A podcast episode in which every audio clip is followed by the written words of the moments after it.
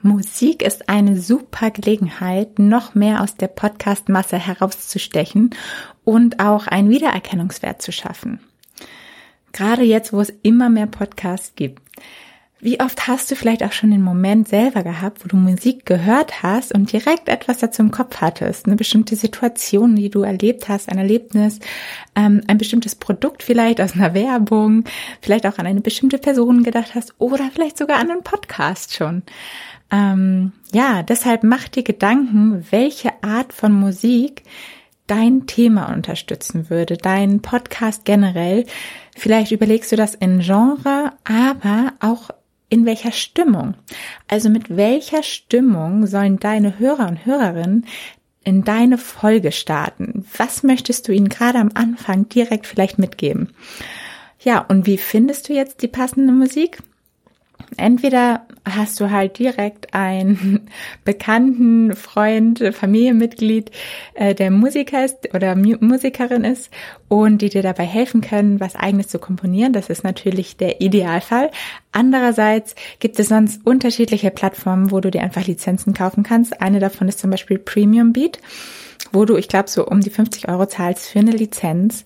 Lest dir diese Lizenz auf jeden Fall aber immer noch mal durch, was damit erlaubt ist. Aber in der Regel sind sie halt wirklich auch für den kommerziellen Gebrauch geeignet. Aber trotzdem, schau da noch mal drauf. Und da kannst du dich halt komplett durchsuchen. Da kannst du auch nach Stimmung suchen, da kannst du nach Genre suchen, da kannst du nach ganz unterschiedlichen Sachen suchen.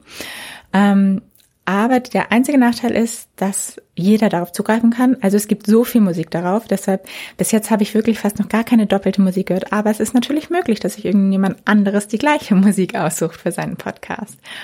Mm, und deshalb gibt es sonst auch noch natürlich die Möglichkeit, dass du die komplett individuelle Musik bei einem Musikproduzenten, die spezialisiert sind auf Musikbranding, ähm, erstellen lässt extra für deinen Podcast, was natürlich dann dementsprechend auch ähm, etwas mehr kostet. Aber dann bist du auf jeden Fall auf der sicheren Seite, dass es kein anderer hat. Dazu findest du zum Beispiel noch ein paar mehr Infos in meiner Podcast-Folge 41, wo ich nämlich mit dem Musikproduzenten Alex Meding drüber gesprochen habe. Ansonsten schau dich auf jeden Fall mal um bei Premium Beat ähm, und was dir so gefallen könnte. Aber Vorsicht, man verliert da schnell die Zeit. Und wenn du sicher gehen willst, dass du auch wirklich an alles denkst, dann hol dir am besten deinen Podcast Kickoff Spickzettel unter podcastmarketing.io slash Zettel. Dort steht nämlich nochmal alles aufgelistet drauf, so dass du wirklich nichts vergisst für deinen erfolgreichen Podcast-Start.